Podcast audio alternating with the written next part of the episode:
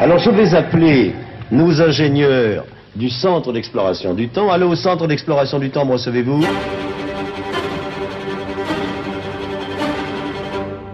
Le témoin de ce vendredi, Claude Martin. La diplomatie n'est pas un dîner de gala.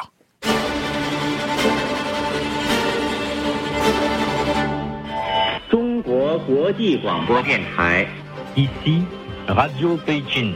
Les autorités centrales ont écrasé rapidement les émeutes contre-révolutionnaires, défendant ainsi la grande République populaire de Chine et les acquis de la réforme et de l'ouverture sur l'extérieur. Le Premier ministre Li Peng a annoncé que la répression allait continuer et que les contre-révolutionnaires seraient traités sans pitié. Dans la vie d'ambassade, Claude Martin n'a jamais aimé l'entre-soi. Dès son premier poste à Pékin en 1965, il a acheté un vélo pour découvrir la ville. Un quart de siècle plus tard, la nuit du 3 au 4 juin 1989, il reprend son vélo pour rejoindre la place Tiananmen. Y a-t-il d'autres diplomates qui aient vécu d'aussi près ce moment fatal? Claude Martin est alors Monsieur Asie du Quai d'Orsay. Il pense que si la France a encore un rôle à jouer dans ce continent, c'est celui de médiatrice. Il tente donc de réunir autour d'une table les factions qui se déchirent le Cambodge. Phnom Penh est depuis huit ans aux mains des Vietnamiens et de leur allié Hun Sen, qui ne sait pas à l'époque quelle exceptionnelle longévité lui est promise. Les Khmers rouges tiennent encore une partie du pays. Claude Martin est persuadé que la paix ne peut se faire que par le truchement du prince Sihanouk, l'homme symbole du Cambodge. Et s'il se trouve à Pékin en juin 1989, c'est qu'il doit effectuer régulièrement l'aller-retour entre Paris et la Chine, qui loge et protège le prince Sihanouk. Après le massacre, la France se doit de réagir. Mais l'appui de Pékin lui est indispensable si elle veut réunir la conférence internationale qu'elle souhaite pour ramener la paix au Cambodge. Comment tenir les deux bouts? Le grand sociologue allemand Max Weber a défini l'éthique de conviction face à l'éthique de responsabilité. C'était il y a un siècle précisément. Dans sa vie, Claude Martin a connu plus d'une fois leur opposition. Il titre ses mémoires d'ambassadeur La diplomatie n'est pas un dîner de gala. La marche de l'histoire. Jean Lebrun sur France Inter.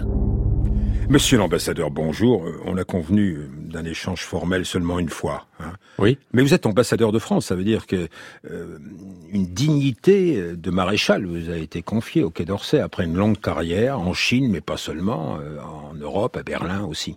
Oui, c'est un privilège que le président de la République, à la fin d'une carrière, peut donner à quelques ambassadeurs qui ont, pense-t-il, bien servi. Et ça permet d'être ambassadeur toute sa vie, alors qu'en général, on est ambassadeur dans un pays, et quand on quitte ce pays, on n'est plus ambassadeur. Oui, mais attendez, il faut pas qu'on donne une image de vous trop académique. Vous êtes un, un- un homme de terrain. Oui, absolument. J'ai toujours pensé que pour représenter la France à l'étranger, il faut connaître le terrain sur lequel on va, il faut savoir de quoi euh, les autres euh, cultures, les autres pays sont faits. Et donc, euh, j'ai toujours pensé qu'il fallait aller sur place. Sur place, mais pas dans le quartier des ambassades à Pékin, dans la ville ça. de Pékin. Il y a une tendance euh, qui est, je pense, une tendance très ancienne des diplomates à vivre entre eux. Il y a des diplomates qui passent leur vie à jouer au bridge et qui ne voient pas ce qui se passe autour d'eux. Je pense que quand on est envoyé dans un pays, c'est pour voir ce qui s'y passe. Alors vous êtes euh, non pas ambassadeur euh, dans l'époque que nous allons considérer, les années euh, 1987-1990, mais Monsieur Asie, au Quai d'Orsay qui est divisé en départements euh, géographiques. Vous dites que la France ne pèse plus beaucoup face à la Chine, dont elle pensait qu'elle était un partenaire privilégié depuis sa reconnaissance précoce par le général de Gaulle, mais que s'il y a encore un rôle à jouer en Asie, c'est un rôle de faiseur de paix, et qu'au Cambodge, ça peut s'appliquer. Oui, tout à fait. Je suis d'une génération qui a été marquée euh, par l'Indochine. En 1954, j'avais 10 ans, conférence de Genève. Euh, nous sommes sanctionnés et nous sommes priés de quitter l'Indochine. Euh, les Américains nous remplacent. Mais j'avais gardé toujours euh, quelque part l'idée que la France avait encore un rôle à jouer. Nous avons été présents pendant près de trois siècles euh, dans cette région et il n'était pas digne de partir comme ça sans garder un lien avec euh, ces peuples. La francophonie était encore très présente dans toute l'Indochine, au Vietnam, au Laos et bien sûr au Cambodge.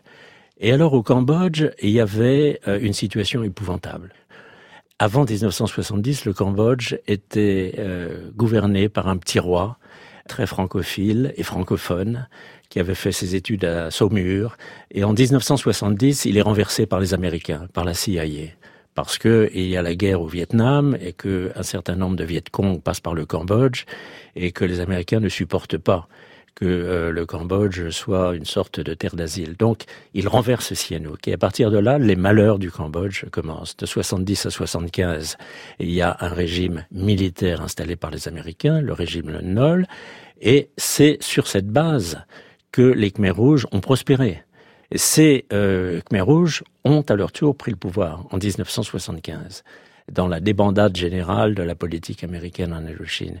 Et ils ont mené une politique tellement horrible, dont on a encore tous en tête les images, que finalement, lorsque le Vietnam voisin a envahi le Cambodge au début 79, tout le monde a dit bah, c'est très bien, ils nous débarrassent des Khmers rouges. Sauf qu'ils ont installé à leur tour un régime fantoche, il faut bien le dire, et qu'à partir de là, les Khmers rouges retournés dans la forêt, ont continué à prospérer et que le Cambodge est devenu un pays martyr. La situation est même encore plus compliquée euh, en ce milieu des années 1980, puisqu'il y a aussi des républicains que Sihanouk, qu'on va entendre, appelle les Khmers bleus, et que le prince Sihanouk euh, lui-même, euh, qui a été un moment prisonnier des Khmers rouges, a son propre camp qui le défend, le camp des Sihanoukistes.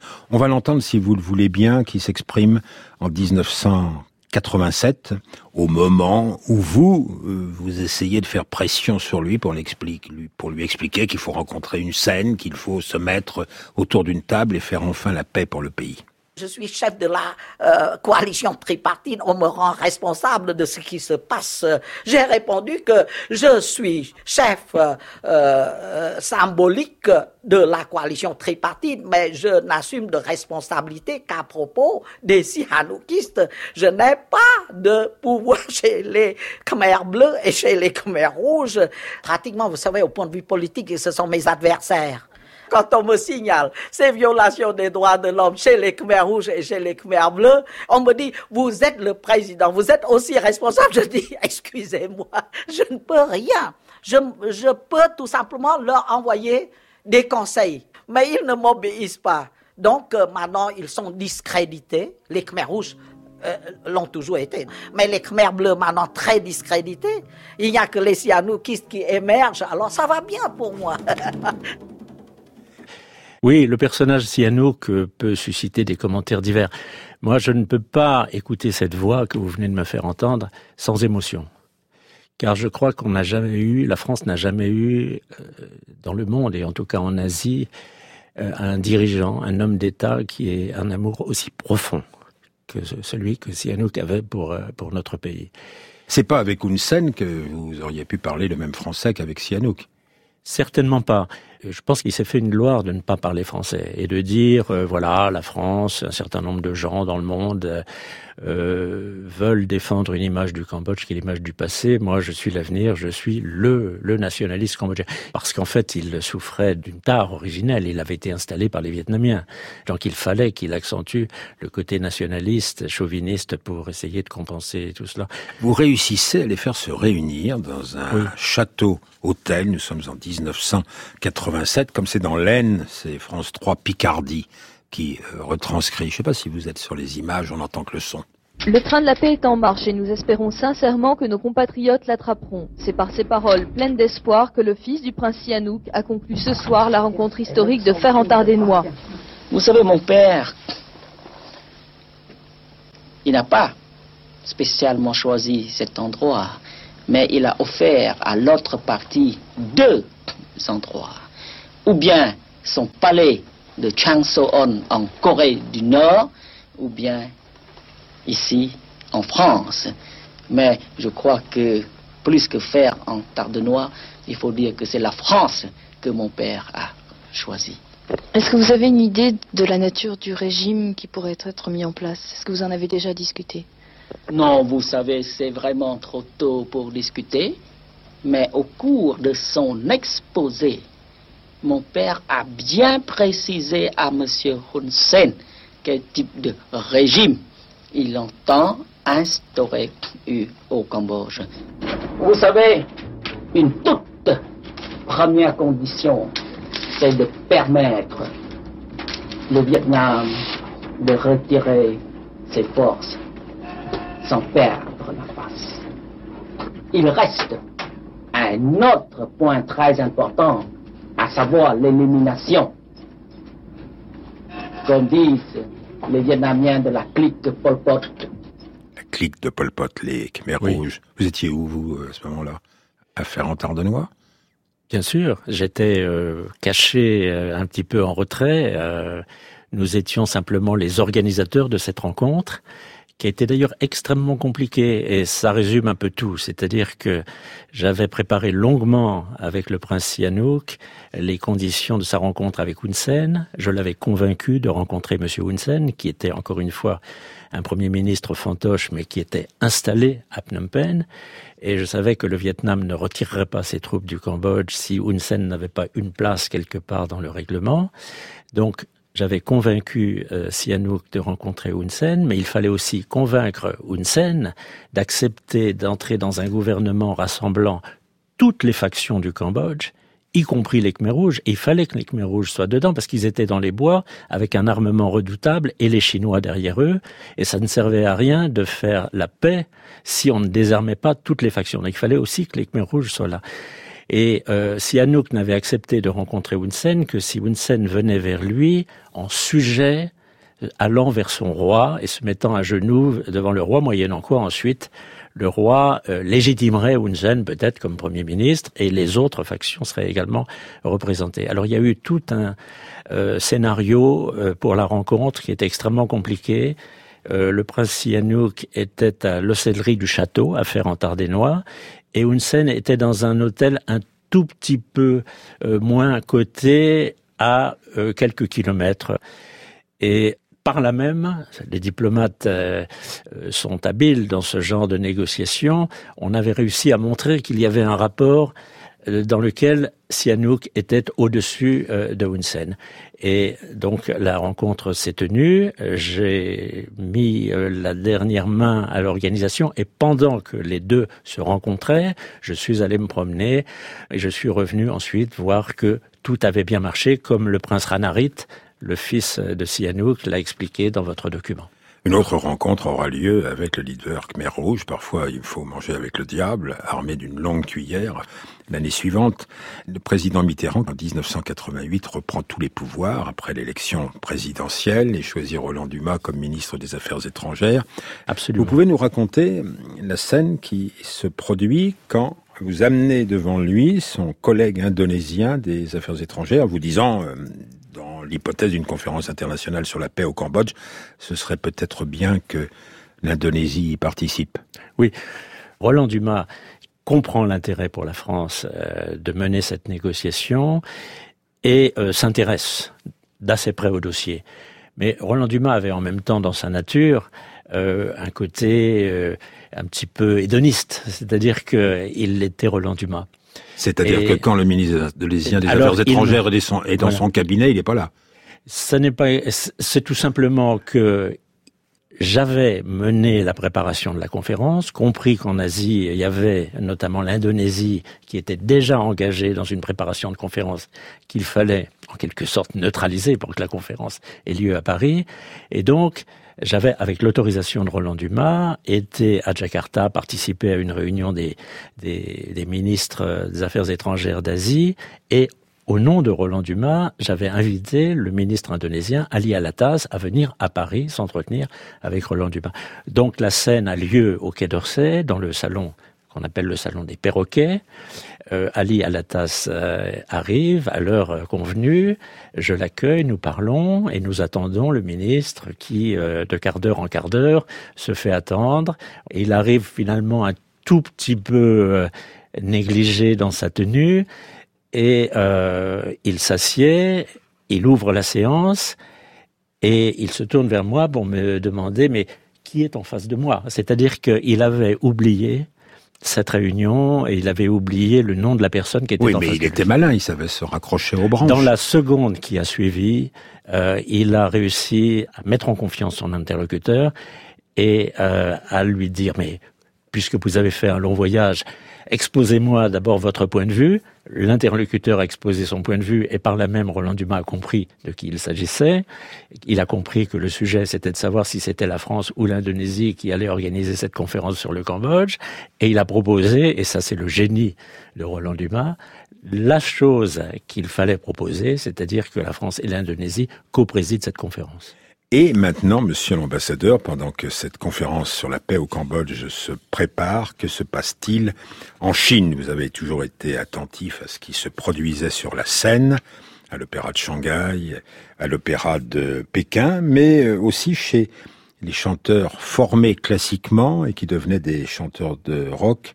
vous savez ce que disaient souvent les, les diplomates français, ces noms chinois sont imprononçables. Je vous laisse euh, prononcer le nom du chanteur qu'on va entendre maintenant et que vous connaissez bien. Tsuetian.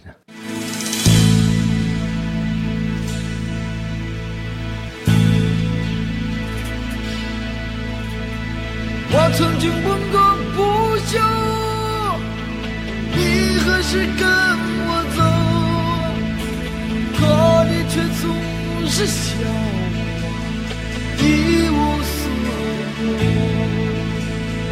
我要给你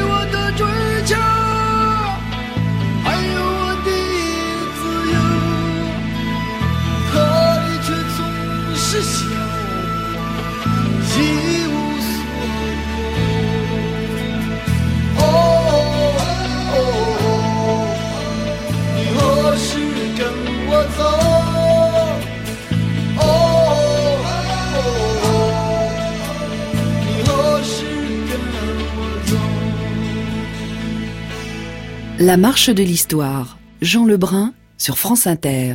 Le témoin de ce vendredi, Claude Martin, qui publie aux éditions de l'Aube, La diplomatie n'est pas un dîner de gala, et qui est un de nos tout premiers diplomates à avoir appris dès le plus jeune âge, peut-être 16, 17 ans, à Langzhou, le chinois, ce qui n'est pas inutile pour parler de cette chanson.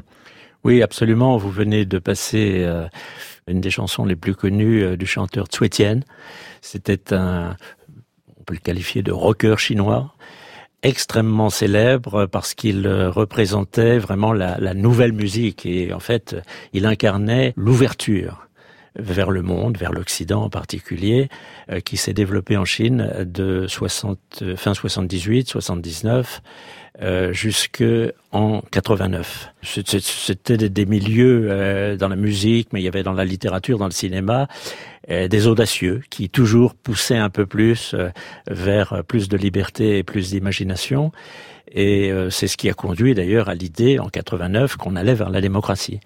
La Chine n'allait pas vers la démocratie, elle entrait dans une contradiction qu'elle allait résoudre à sa façon. Deng Xiaoping, Li Peng, qui va être le Premier ministre. Nous sommes euh, place Tiananmen au printemps 1989, après une longue occupation de la place par les étudiants qui reprennent souvent les mots de la chanson qu'on vient d'entendre. J'ai passé encore plusieurs heures à essayer de persuader les responsables du mouvement. Je leur disais, Rouji Wei, qui est membre de l'Assemblée nationale populaire, s'inquiète pour votre sécurité. Il m'a dit que des hôpitaux militaires et des équipements de secours ont été installés. Ces matériels ne sont pas pour vous, mais pour les soldats les autorités ont déjà pris la décision de réprimer le mouvement. L'armée était déjà déployée, mais elle a été bloquée une dizaine de jours en banlieue par la population. C'était une période très tendue. Les soldats ne savaient pas pour quelle mission ils avaient été envoyés à Pékin. Quand on leur a dit pourquoi ils étaient venus, Certains ne voulaient plus bouger.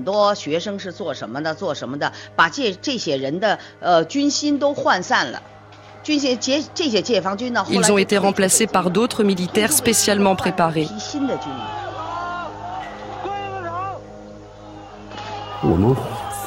Dans nos pires cauchemars, on n'imaginait pas que le parti donnerait l'ordre de tirer sur nous, les gens ordinaires.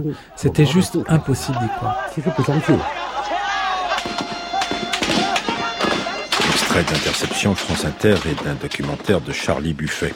Alors, vous n'êtes pas à l'époque, Claude Martin, ambassadeur à Pékin, mais Monsieur Asie, directeur de la division Asie du Quai d'Orsay. Il se trouve que pour les négociations que vous menez sur le Cambodge, vous faites l'aller et retour très fréquemment et vous cherchez à joindre le prince Sihanouk que les autorités chinoises, par précaution, ont installé à l'époque dans une cité balnéaire. Que cette nuit-là, vous êtes au plus près de l'émeute, au plus près de la répression. Oui. En fait, j'étais là-bas euh, parce que tout simplement le président de la République, François Mitterrand, m'avait chargé de porter une lettre au prince Sihanouk pour lui dire on va recommencer la conférence sur le Cambodge à Paris, tout est prêt, il manque que vous, rentrez d'urgence. Et donc, le 3 juin au soir, je vais sur la place Tiananmen et je vois arriver les tanks. Et je vois arriver la police et je me dis, il va y avoir un massacre. Je reste. Et d'ailleurs, des manifestants chinois me disent, reste pour voir comment des étudiants vont mourir. Ça rappelle d'autres belles phrases de l'histoire de France. Et à ce moment-là, J'étais avec le correspondant du Monde, euh, Francis Deron, nous étions deux, euh, à être tout d'un coup cernés par des policiers en civil qui nous ont dit vous n'avez rien à faire là, les étrangers doivent s'en aller, il va se passer des choses que vous ne devez pas voir, c'était clair.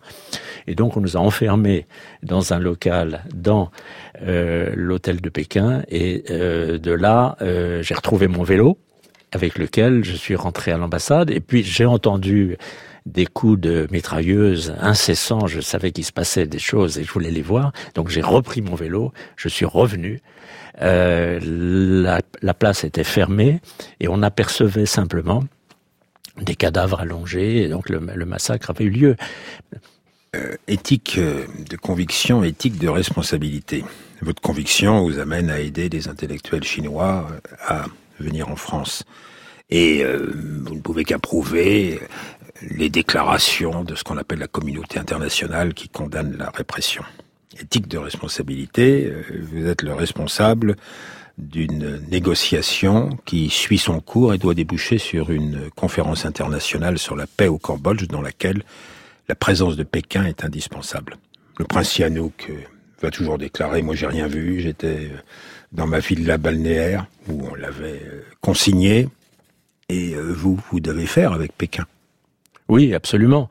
Mais c'est un problème plus général, c'est de savoir euh, si la diplomatie doit être euh, conduite euh, sur un axe moral ou au contraire doit être la diplomatie de la réalité. Et je suis absolument convaincu que même si on est animé de toutes les valeurs morales que nous, nous les Français en particulier, les humanistes en général et les Occidentaux, euh, nous pouvons euh, avoir, la diplomatie euh, doit aussi être conduite sur la base des réalités. Je pense que, d'une façon générale, la politique des sanctions est une politique stupide. C'est une politique qui frappe non pas ceux que l'on veut frapper, mais les populations, qui durcit les régimes.